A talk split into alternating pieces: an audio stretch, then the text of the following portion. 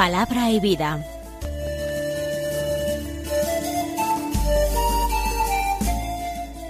Con el Padre Manuel Horta desde Sevilla.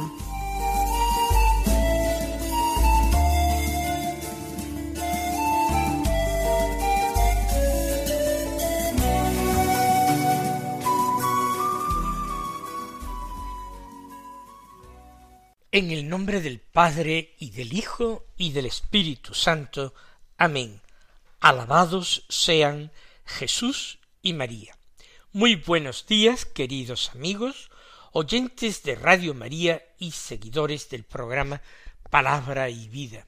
Hoy es el viernes de la vigésimo cuarta semana del tiempo ordinario. Este viernes es 16 de septiembre.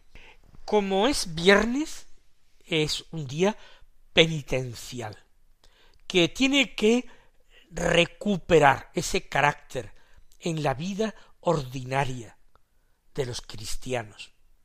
Los cristianos tienen que vivir la semana en unión al misterio de Cristo, en unión a Cristo y a María.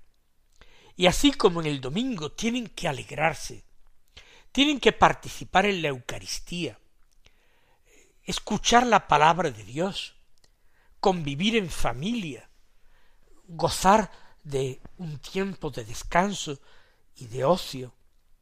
El viernes deben hacer penitencia, preparándose para ese domingo que es anticipo o figura de ese gran domingo, de ese domingo eterno que viviremos en el cielo. Por ser 16 de septiembre, la Iglesia celebra la memoria de dos santos mártires, los santos Cornelio y Cipriano. El primero de ellos fue Papa, San Cornelio Papa. El segundo, Cipriano, fue obispo de Cartago, en el norte de África. Sus vidas están eh, unidas en la distancia por una relación que no siempre fue fácil. Cornelio fue elegido obispo de Roma, papa, en el año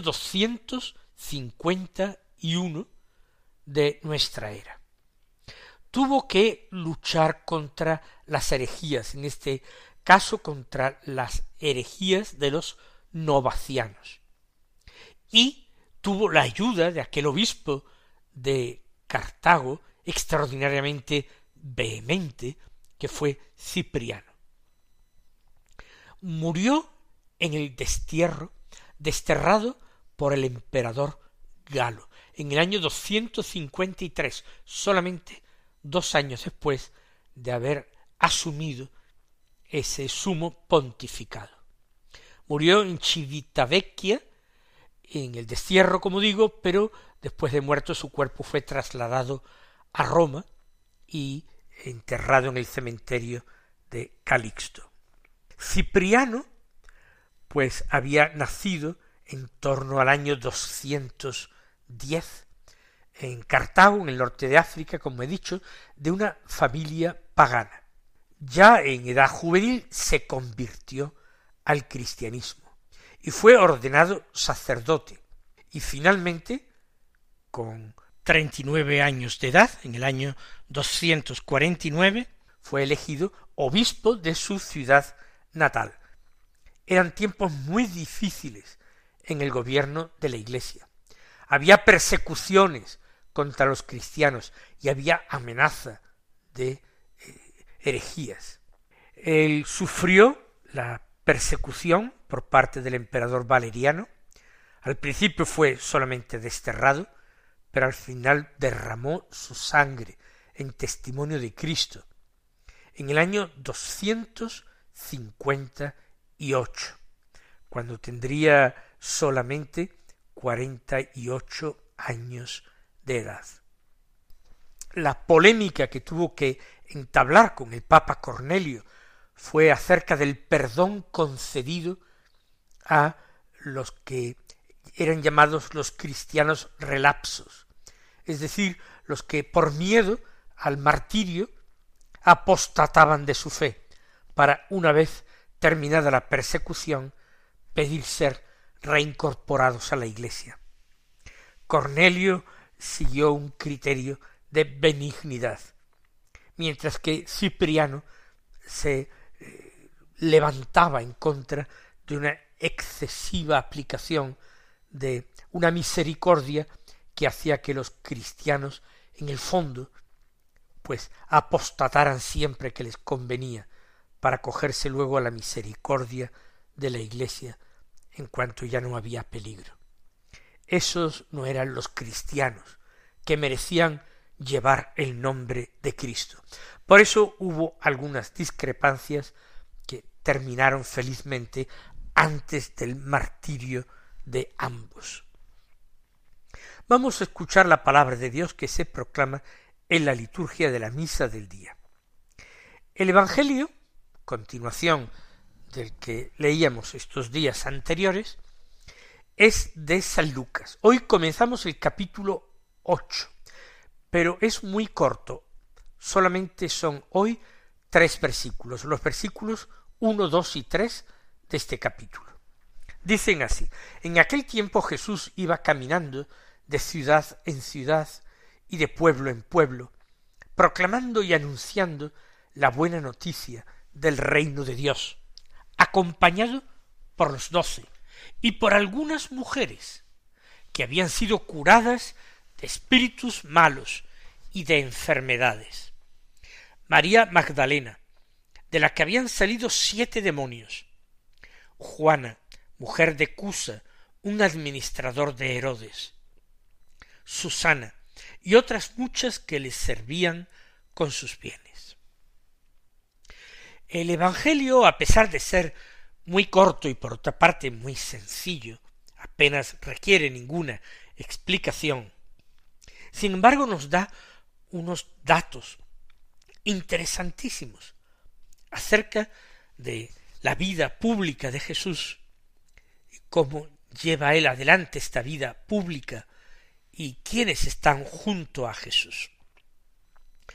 Lo primero que se nos dice es que el Señor va caminando de ciudad en ciudad y de pueblo en pueblo. Jesús, a diferencia de los rabinos judíos, de los doctores de la ley, no sienta cátedra en alguna ciudad para allí instruir a sus discípulos.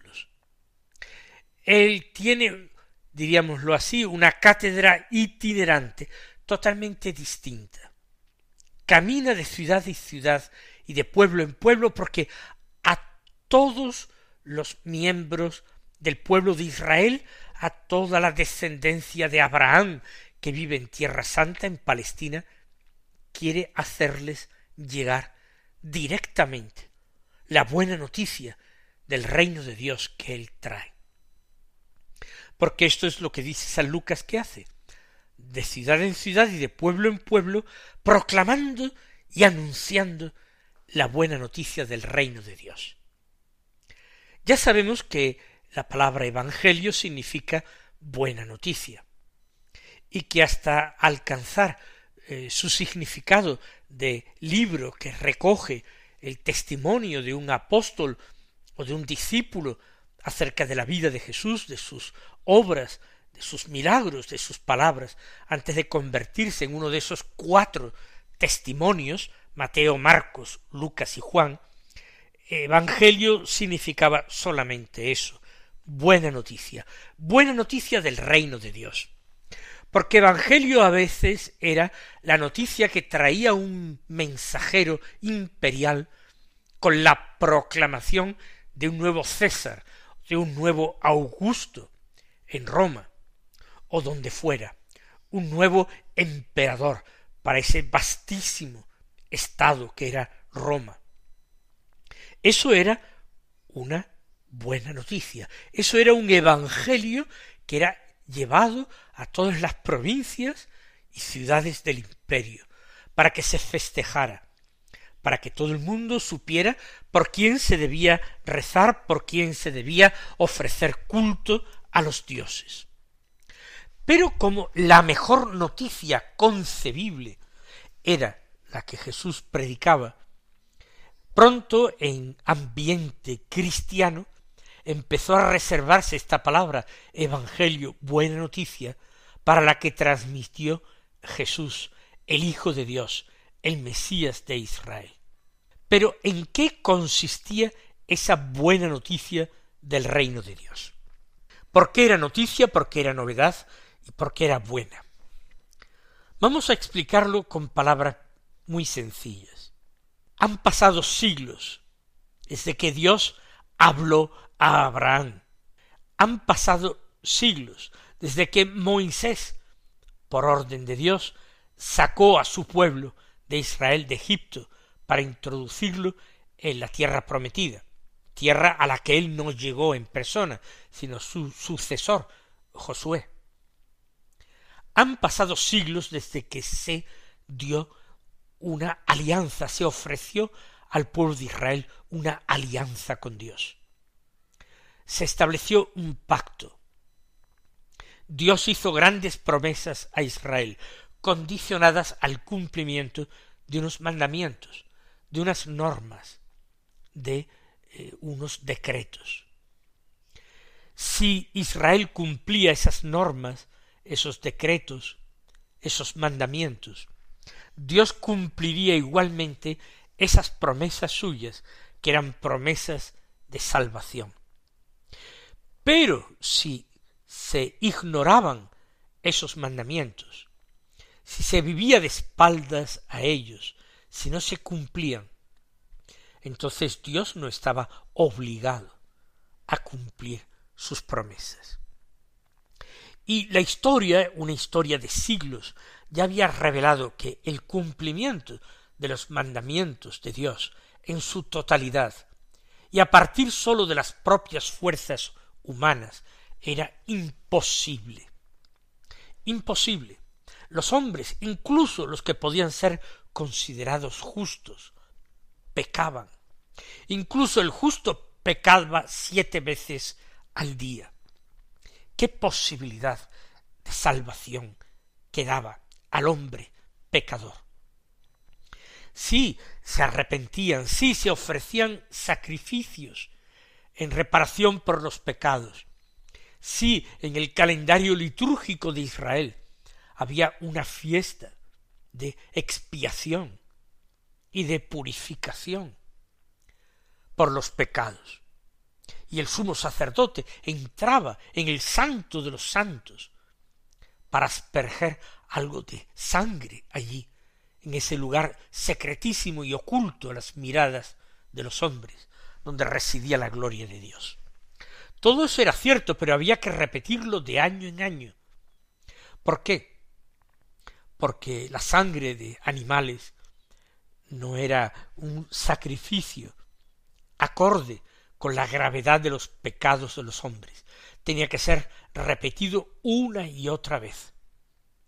Y nadie podía estar seguro de su salvación en aquella tesitura. La buena noticia consiste en que en la plenitud de los tiempos, y gracias a aquel hágase en mí según tu palabra, que pronunció una Virgen de Nazaret, María, el Verbo se hizo carne y se convirtió en heraldo de Dios, en misionero del Padre, para anunciar a los hombres esta buena noticia, que Dios compadecido de la debilidad de los hombres, de su naturaleza, herida por el pecado original e inclinada siempre desde su niñez al mal, había decidido tener misericordia de todos.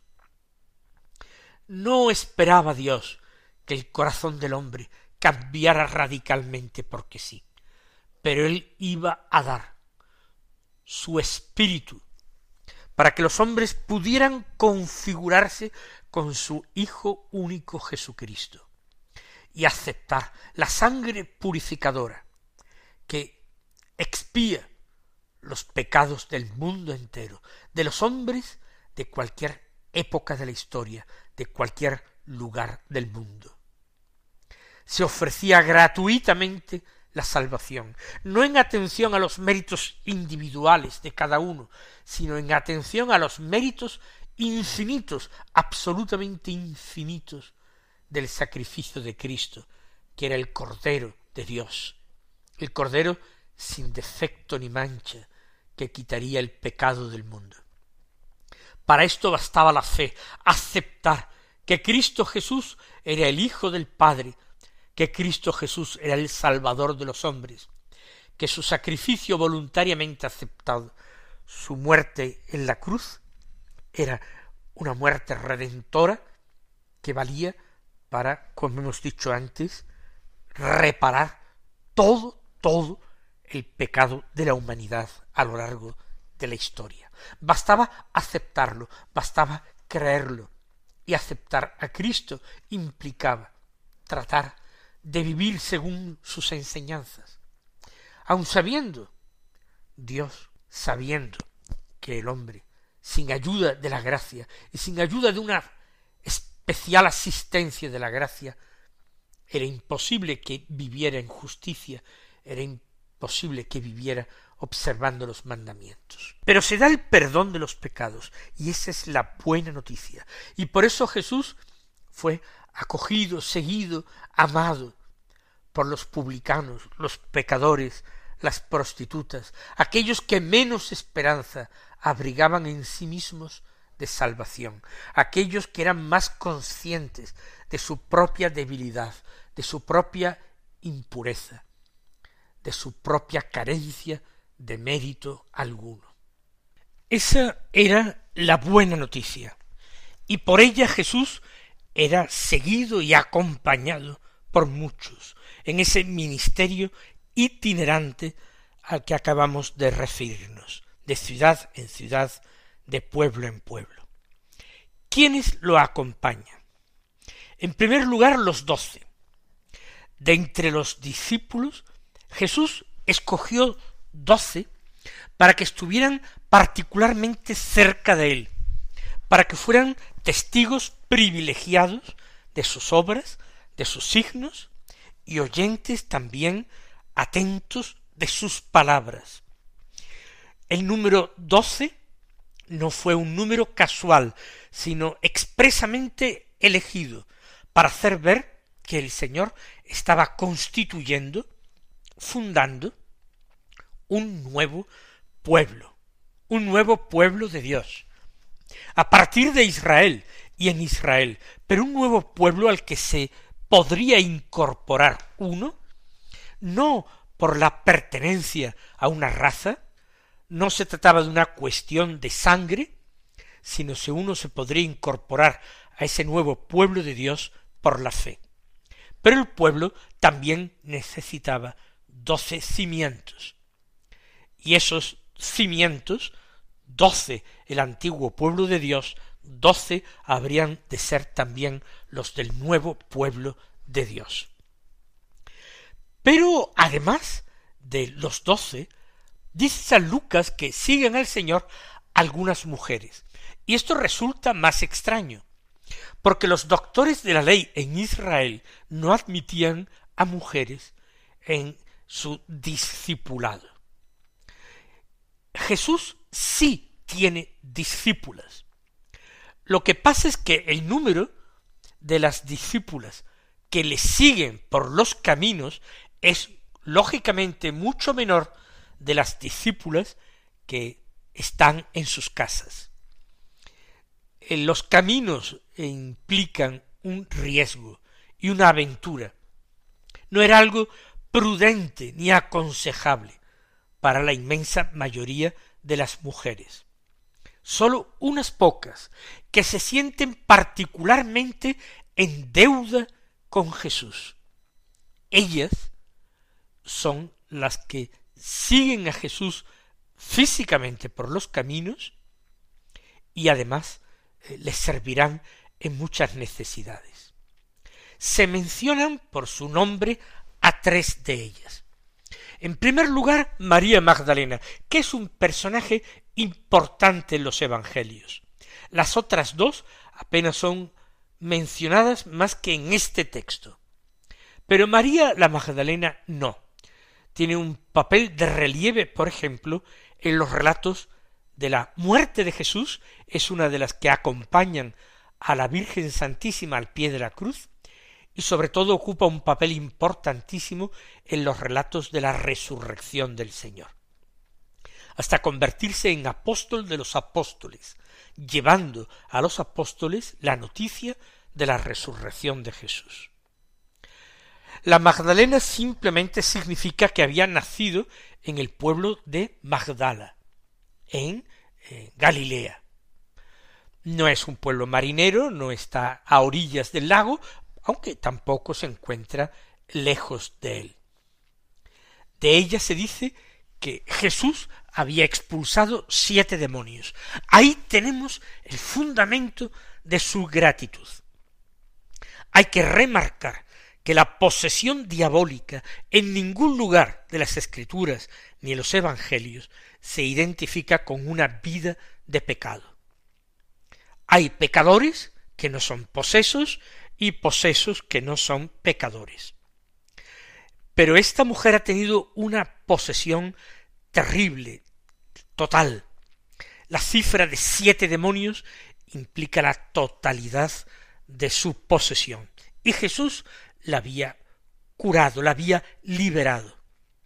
Y ella sigue al Señor. Luego se nombra una tal Juana que es esposa de un administrador de Herodes. Algo más extraño, una mujer casada siguiendo a Jesús por los caminos. ¿Quién sería este Cusa administrador de Herodes, cuya esposa seguramente, por supuesto, con el consentimiento de su marido, sigue a Jesús. Yo pienso que nosotros podríamos identificar a este personaje en el Evangelio de San Juan. En el capítulo cuarto de San Juan se ve cómo Jesús cura a el hijo de un funcionario real de la corte de Herodes. Estaba Jesús en Cana de Galilea y aquel funcionario real tenía un hijo enfermo en Cafarnaún y fue hacia Jesús a pedirle Señor, baja antes de que se muera mi niño. Jesús le contestó anda, tu hijo vive, y él se puso en camino, porque creyó en la palabra de Jesús. Pues bien, dice el texto del capítulo cuarto de San Juan, que creyó él con toda su familia. Por tanto, su esposa, la madre del niño salvado de la muerte, fue de las que creyó en Jesús. Posiblemente es esta Juana que ahora le sigue por el camino. Y luego una tal Susana, de la que no se dice absolutamente nada. Ella y otras más, muchas, que le servían con sus propios bienes. Pues vamos a dar gracias al Señor por discípulos y discípulas tan fieles, vamos a decirle al Señor que nosotros, en la distancia de siglos, pero en la cercanía de su palabra y de su Eucaristía, queremos también ser sus seguidores, sus discípulos. Él derrame su bendición sobre vosotros y hasta mañana si Dios quiere.